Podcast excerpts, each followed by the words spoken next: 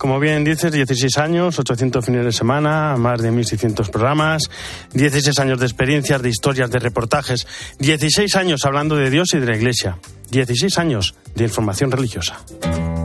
Al fin llegó la hora de la despedida. Y en tus ojos se intuye la nostalgia que vendrá. Hay caminos que acaban en silencio a la luz del mediodía. Y no quería que llegara este mediodía, pero llegó. Hace años, mucho antes de que comenzara este programa, el que fue arzobispo de Mérida Badajoz, el señor Antonio Montero, periodista, me decían un cóctel con motivo de los premios Bravo. La clave de toda humildad o discurso es saber lo que se va a decir, subirse al estrado, decirlo, y luego, lo más importante, bajarse. Llevaba ya un tiempo, mucho tiempo, dándole vueltas a esas palabras, porque cada vez sentía que estaba más cerca el momento de bajarse, sí. Cada vez lo veía más claro. Tocaba bajarse y dejar estos micrófonos. 16 años son muchos años. Casi media vida trabajando todos los fines de semana y tocaba dejarlo. Hoy es el último espejo fin de semana y es muy duro decir adiós, más incluso de lo que yo pensaba. Han sido 16 años maravillosos, un tiempo que sé que voy a echar mucho de menos.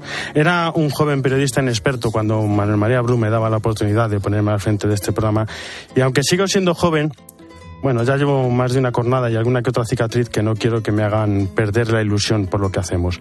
Voy a echar mucho de menos a Jesús Luis Sacristán, su transmisión del Evangelio y del Santoral, su paciencia y su amistad.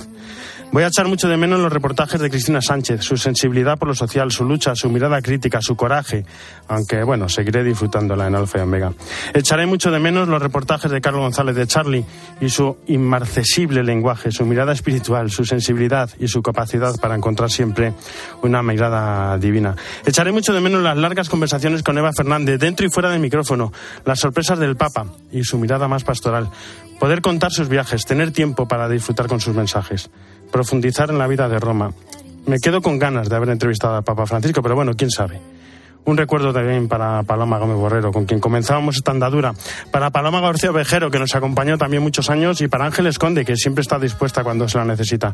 Echaré de menos a Esteban Pítaro y poder cruzar el charco cada semana, acercarnos a Hispanoamérica. Hablar de Aparecida cuando nadie sabía lo que era. Hablar de Luján cuando aún nadie sabía quién era Bergoglio. Unir dos continentes hermanos. Dieciséis años dan para mucho y con todos ellos he compartido muchísimas cosas. Media vida. Echaré de menos las entrevistas, las tomas de posesión de los obispos, las conversaciones con los delegados de medios de comunicación, las respuestas de los misioneros y poder preguntar ¿por qué? A todo el que se me pusiera a tiro en el programa. También echaré de menos a los técnicos, los comienzos con Machado, con Cinta, con Natalia, con Orihuela y Fernando, hoy con Alejandro Copo, con Álvaro Español, con Rafa, Teresa, Mila, bueno, a todos. En 16 años son muchos con los que hemos estado. No tendría tiempo para citarlos a todos. Echaré de menos, ya lo escuchaban a, a, Iván y a toda la gente de informativos, al equipo de fin de semana COPE, del que siempre Jesús Luis y yo nos hemos sentido partícipes, y al equipo de religión, Faustino Maestro, te seguiré llamando. A todos les doy las gracias por estos 16 años y también les pido perdón. Llegó el momento de la despedida, el momento más difícil e importante. Llegó el momento de bajarse. Tú me dejaste los ojos ¿Cómo quieres que me quede? Si el corazón tiene memoria y aún me duele. No me quiero ir sin hacer un mensaje reivindicativo a lo que todo este equipo ha hecho y seguirá haciendo. Alguna vez me lo habrán escuchado decir, la información religiosa es aquella que cuenta lo que los hombres dicen de Dios y lo que Dios hace en la vida de los hombres. Hoy, más que nunca, la información religiosa especializada es necesaria. Ayer mismo el Papa hacía una petición de ayuda a los periodistas, la de no hablar del sínodo sobre la sinodalidad con relatos preconfeccionados, sino ilustrar este proceso por lo que realmente es. El Papa hablaba de la urgencia de una comunicación constructiva que favorezca la cultura del encuentro y no del enfrentamiento, la cultura de la paz y no de la guerra, la cultura de la apertura al otro y no del prejuicio. Por eso, hace falta una información religiosa especializada que cuente en verdad y en profundidad lo que dice el Papa, lo que hace la Iglesia, sin cuestiones preconcebidas, sin prejuicios, sin políticas, sin izquierdas ni derechas. Periodistas especializados que manejen las fuentes, que sepan realmente de lo que hablan. También hace falta una información religiosa especializada que cuente las aparentes pequeñas actividades de la Iglesia, que esconden potentísimas historias de conversión, de encuentro con la verdad, Dios no se muestra en los grandes eventos, sino en las pequeñas historias. Aquí lo hemos dicho hasta la saciedad. La comunicación divina se hace persona a persona. Y por eso es necesario espacios donde contar estas pequeñas actividades. Un encuentro de monaguillos en Bondoñedo, un festival de la canción en Orense, un encuentro de jóvenes en Campo de Criptana. Y esto es lo que hemos hecho estos 16 años, con mayor o menor éxito. Simplemente información religiosa.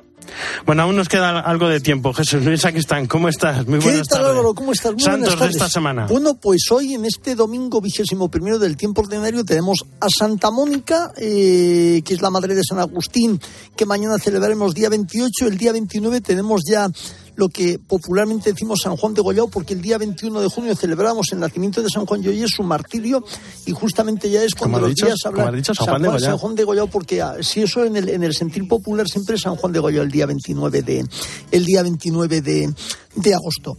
Y luego después tenemos el día 31 para terminar el mes a San Ramón Nonato, ese santo cuya vida él, la madre murió, pero él le sacaron vivo del seno materno, y entonces San Ramón Nonato, y por fin ya abrimos el, el mes de septiembre, el día 2, con la fiesta de San Antolín, patrono de Palencia. Y que ha sido un placer todo este tiempo, mucho sitio en la nueva andadura y aquí seguimos con la información religiosa. Muchísimas gracias, Jesús Luis. Dios, en medio de la prueba, nos regala la gracia de su incansable amor, donde siempre nace la resurrección. Pablo Delgado.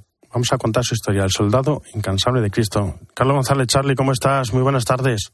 Muy buenas tardes. Dame esa sonrisa cada vez que te levantes. Lo de que Dios escribe recto en renglones torcidos es verdad y Dios en la prueba nos da la gracia, ¿no? Aunque la prisa nos empuja. Quien sabe de amor, todo lo conoce, porque tras la niebla de la cruz siempre nace la resurrección. Imagina y dibuja. Yo he tenido la suerte, entre comillas, de nacer enfermo. Entonces eh, he tenido mucho ganado porque no he tenido que asumirlo, ¿no? Pero luego te das cuenta de, de, que yo soy una persona afortunada. Si nos centramos en lo bueno, la vida es maravillosa. Si nos centramos en lo malo, la vida es una desgracia. Pablo Delgado de la Serna tiene 44 años, es fisioterapeuta, profesor e investigador. Enfermo renal desde los seis meses, se ha enfrentado, entre otras batallas, a 28 cirugías, tres trasplantes de riñón y la amputación de una pierna. Sin embargo, su mirada, colmada de una vida en abundancia, le hace sentirse inmensamente amado en la mano bondadosa de Dios. Somos unos seres mimados por Dios, entonces somos privilegiados. Adivina quién te acompañará. A pesar del 81% de discapacidad, Pablo se sabe afortunado por haber recibido el don de saber vivir la enfermedad gracias a los pilares de la fe y la familia. La enfermedad te ayuda a ver la grandeza del otro. Yo siempre digo que el acompañante es el gran héroe de todo esto y nadie pregunta por ellos y que hay que ser muy grande para llevarlo así de bien. Dios ha puesto el placer tan cerca del dolor que en ocasiones lloramos de alegría llegó un cuerpo absolutamente débil por fuera y absolutamente fuerte por dentro, que era San Juan Pablo II. Y aquello me tocó. Ver a un hombre que tenía que ir en, un carrito, que casi se le caía la pero cuando se ponía a hablar, la fuerza era impresionante. Le dio a entender que la enfermedad no podía ser un límite, al revés, que tenía que ser incluso una oportunidad de demostrarme yo que podía seguir adelante. Y ahí empezó un camino de, reconversión y de, y de confianza, sobre todo. La sonrisa de este incansable apóstol es un canto a no dejarse vencer por la incertidumbre, porque el amor, aunque a veces duela, siempre vence al dolor. Yo ahí firmé un cheque en blanco con una única cláusula, que es que venga lo que tenga que venir, pero la cláusula que tenga fuerzas para llevarlo. Pablo nos enseña que el punto de llegada al que estamos llamados es luminoso, como el rostro de Cristo transfigurado. Claro, yo después de 28 operaciones, casi un mes de ingreso eh, de media al año, después de tantos problemas, una amputación, pues me di cuenta que yo, aparte de eso, era feliz. Yo todos los días intento ver una cosa buena y acabar con una sonrisa. Y tengo la suerte de poder acabar con un abrazo y un beso de Sara y Amelia, con lo cual acabo muy regalado, como digo yo. Donde nace la salvación, la santidad, la luz, la ternura y el amor de Dios sin límites. En la vida necesitamos tener menos para ser conscientes de lo mucho que tenemos. La cruz abrazada pesa mucho menos que arrastrada y si ya la aceptamos y la queremos, mucho menos todavía. Adivina quién te acompañará. Muchísimas gracias, Charlie. Las 2 y 14, no era menos en Canarias. Nos vamos a Roma. Ángeles Conde, ¿cómo estás? Buenas tardes. Muy buenas tardes, Álvaro. Bueno, vamos con el ángelus del Papa. En la parte más pastoral nos dice, nos pregunta, ¿quién es Jesús? Muchas preguntas tuvo el ángelus e interesantes respuestas del Papa, como siempre. Para empezar, el Papa ha retomado esta pregunta del Evangelio de este domingo. ¿Quién dice la gente que es el Hijo del Hombre? Y el Papa la ha transformado para preguntarnos a nosotros. Para ti, ¿quién es Jesús? ¿Jesús está realmente en tu vida? ¿Es tu Señor? Pero vamos a escuchar mejor a Francisco como lo dice. Ricordiamo questo, Gesù è vivo, Gesù ci vive nella Chiesa, vive nel mondo, Gesù ci accompagna, Gesù è al nostro fianco, ci offre la sua parola, ci offre la sua grazia che illuminano e ristorano nel cammino. Jesús nos acompaña, Jesús está vivo, porque el Papa ha explicado esta mañana que Jesús no es un personaje histórico, porque si fuera un personaje histórico sería imposible eh, imitarlo, no es un héroe difunto tampoco, nos ha dicho el Papa Francisco, sino que precisamente como comentaba en este corte, en este audio que hemos escuchado, Cristo está vivo y quiere formar parte de nuestras vidas. Bueno, y tras la oración mariana, Papa Francisco nos habló de su próximo viaje a Mongolia. Por cierto, ¿vas tú a Mongolia o no? No, yo voy a estar en Mongolia con el corazón. voy a seguirlo desde Roma. No me toca esta vez. Pero bueno, es el viaje número 43 ¿eh? del Papa Francisco, eh, que él dijo que no le gustaba viajar. Número 43. Va a un país de casi 3 millones y medio de habitantes donde solo hay 1.500 católicos. Allí renació la comunidad católica, eh, bueno, pues a partir de 1992. Vamos a escuchar las ganas que tiene el Papa de viajar a Mongolia y lo que nos ha pedido hoy.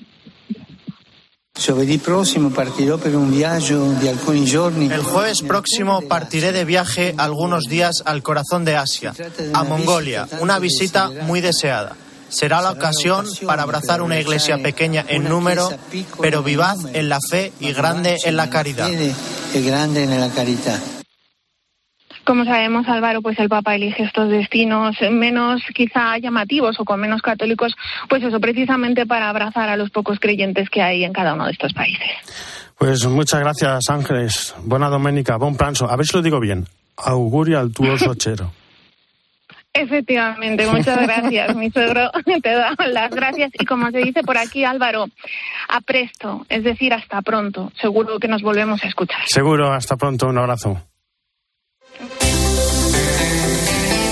Real. En Mediodía Cope, El Espejo. Estar informado. Este domingo es tiempo de juego con la emoción del Mundial de Baloncesto, la Vuelta Ciclista a España, la Liga, un partidazo, Villarreal, Fútbol Club Barcelona y la Fórmula 1 con el Gran Premio de los Países Bajos. Tiempo de juego con Paco González, Manolo Lama y Pepe Domingo Castaño. ¡Solo faltas tú! Un año más, los números uno del deporte.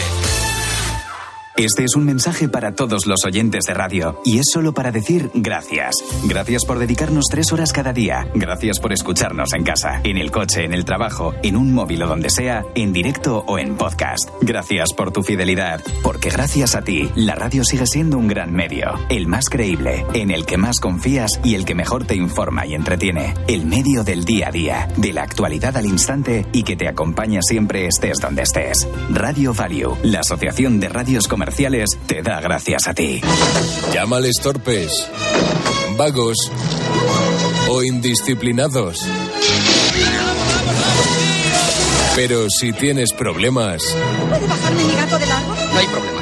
Mejor no les llames. Loca Academia de Policía 1, 2 y 3.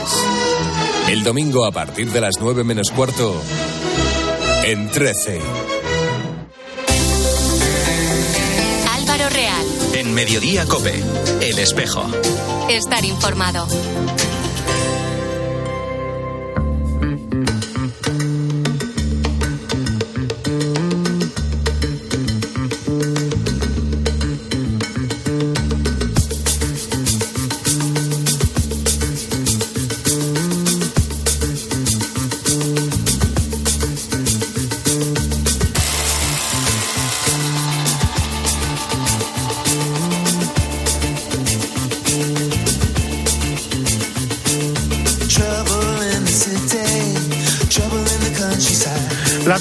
De Caritas Diocesana de Albacete pone eh, a la venta 574.290 boletos, 137.000 premios directos, más de 300 personas voluntarias, 17 personas contratadas para entregar los regalos y gestionar el almacén y 125 empresas de la provincia que donan alguno de sus productos. Ana López es la coordinadora general del, de programas en Caritas Diocesana de Albacete. Ana, muy buenas tardes. Hola, buenas tardes. Pero qué maravilla es esta, cuéntanos, ¿cómo es esta iniciativa que ya lleva 71 ediciones?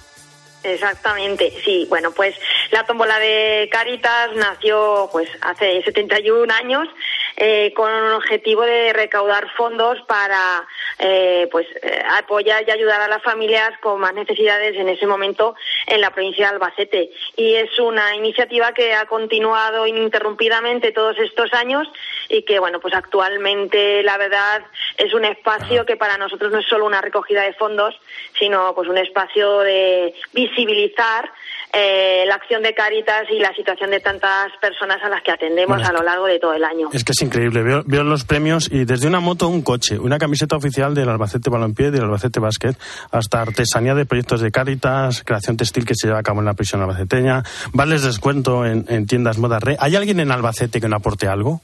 Pues muy poquita gente no aporta nada.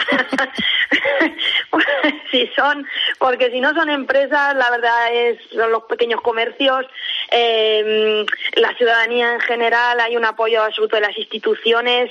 Eh, bueno, es algo tan intrínseco a la ciudad de Albacete y a nuestra feria que está a punto de empezar, el día 7 de septiembre, que no se concibe la feria sin la tómbola de Caritas. Esa es la realidad. Bueno, decía antes, 300 personas voluntarias y 17 personas contratadas. ¿Cómo es el trabajo de preparación?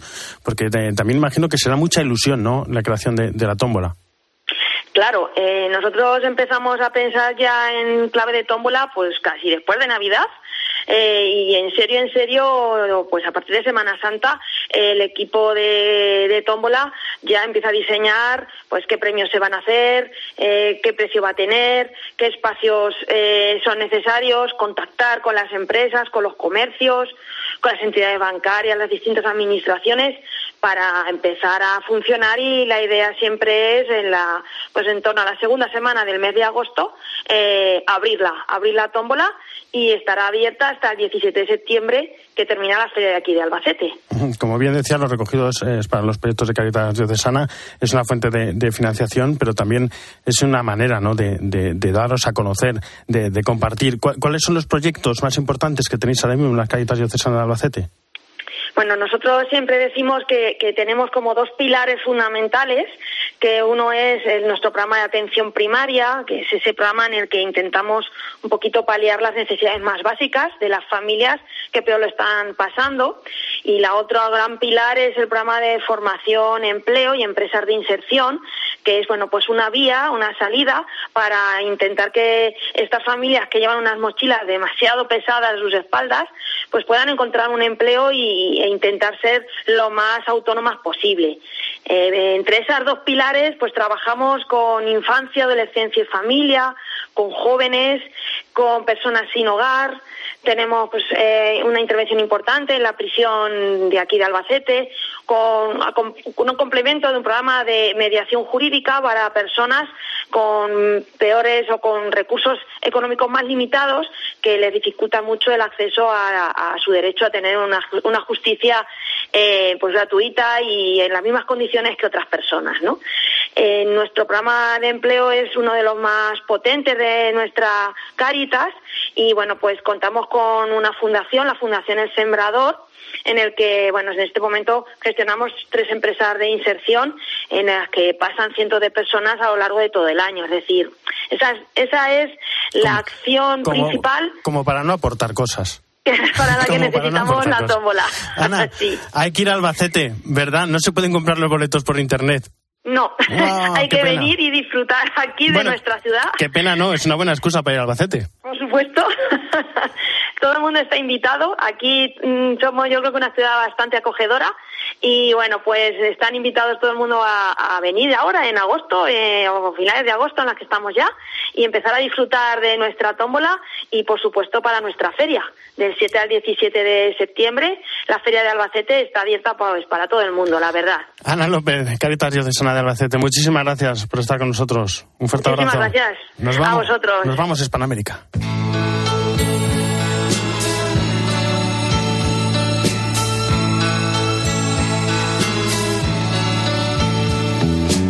Donde brilla el tibio sol con un nuevo fulgor. Esteban Pitaro tiene dos canciones preferidas. Una es esta y otra la del burrito sabanero. Y digo, no sé cuál poner. Espero haber acertado. Esteban Pitaro, ¿cómo estás? Buenas tardes. No, no, muy bien, muy bien. Esa para Navidad, muy bien. Gracias, Álvaro. ¿Cómo estás vos? Esta era la primera canción. Yo creo que la poníamos en los primeros programas, ¿no? Siempre la hemos puesto, la América Exactamente. Hace, hace 16 años, pero cuidemos la lágrima, dejémosla para después, dale. Cuéntanos, ¿qué, ha pasado esta semana? ¿Cuánto... de qué semana, Álvaro. Se evapora la compañía de Jesús en Nicaragua. Realmente no encuentro otra expresión a cómo está ahogando a la Iglesia Católica. En realidad, el gobierno de Daniel Ortega terrorismo de Estado abiertamente expulsó esta semana la Compañía de Jesús. En realidad está ahogando con burocracias como tantas entidades de la Iglesia, pero la constancia y la resistencia en los valores cristianos acaban siempre venciendo, aunque haya momentos en que tengamos que pasar por la cruz, decía el portavoz de los jesuitas. Pasa en Nicaragua, pero el mundo sigue. También sigue en la Argentina, aun cuando el candidato a la presidencia más votado en la Argentina, Javier Milei, haya calificado al Papa Francisco de representante del maligno en la tierra, literalmente. Sus copartidarios que se definen católicos, pero son críticos del Papa y de la mirada social de la Iglesia, no saben cómo desmarcarse. Se organizó una misa en desagravio, eso sí, entre los sectores vulnerables, pero el mundo sigue. En la misma Argentina, Álvaro, esta semana hubo cerca de 300 saqueos pobres contra pobres, mientras la moneda se evalúa un 20% en un día. Los obispos argentinos, junto con otros referentes religiosos, dicen, nos preocupa la falta alarmante de diálogo entre las diferentes corrientes políticas y de estas con la sociedad. No hay país posible sin diálogo. Tampoco hay diálogo con insultos, gritos y descalificaciones del que piensa distinto. Y el mundo sigue este tiempo loco, este clima loco, sequía en tantas partes, pero lluvias e inundaciones en Chile, Álvaro, con familias, sustentos, producciones, campos incluso vidas que se han perdido esta semana. Se decretó el estado de emergencia en el país y Caritas Chile lanzó la campaña Juntos en Solidaridad con damnificados por emergencia climática. Como tantas otras veces, para que esté la caricia de la iglesia, aún más en el, aún en el dolor siempre, siempre está. El mundo sigue y las noticias se repiten, Álvaro, las buenas y las malas. Ahora, ¿de qué me sirve saber lo que pasa en la otra orilla del mundo? Para el cristiano lo ilustra la palabra del buen samaritano, ¿no? Vas por un camino, lo ancho del camino depende de cuánto levantes la mirada. Si miras solo tus pies, no vas a ver a nadie. Ahora, si levantas la mirada, el mundo es grande, el mundo sigue, pero hay prójimos a tu lado. Bendito periodismo que muestra que hay prójimos al lado, ¿no? Y bendito aquel que cuando el mundo sigue se detiene y cura al prójimo. En concreto, Álvaro, la información religiosa nos explicita los prójimos del camino, cada uno donde esté. Decía un santo español, a los hijos de Dios nos importan todas las almas, porque nos importa cada alma. Y no solo eso, nos muestra que para ayudarlos no estamos solos. El samaritano en la parábola es uno, porque el cuerpo es uno, pero iglesia somos millones y encima caminamos juntos. Y estamos organizados para sanar y anunciar el amor que sana para siempre. Pero en concreto, después de enterarme, informarme qué hago, qué hacemos, acá la segunda parábola. Si tuviésemos la fe del tamaño de un grano de mostaza, creámonosla, ¿eh? podemos hacer muchas cosas. Y ante la noticia del que sufre y del que lo ayuda, sumemos la oración. Si podemos, la limona. Pero la información que se hace oración, eso da sentido a todo. Esa fue la intención de este espacio de estos 16 años, Álvaro. Esteban Pitaro, eh, nada, iba a decir hasta la semana que viene, no, te llamo cuando termine, ¿vale? Un abrazo. Un abrazo enorme, amigo.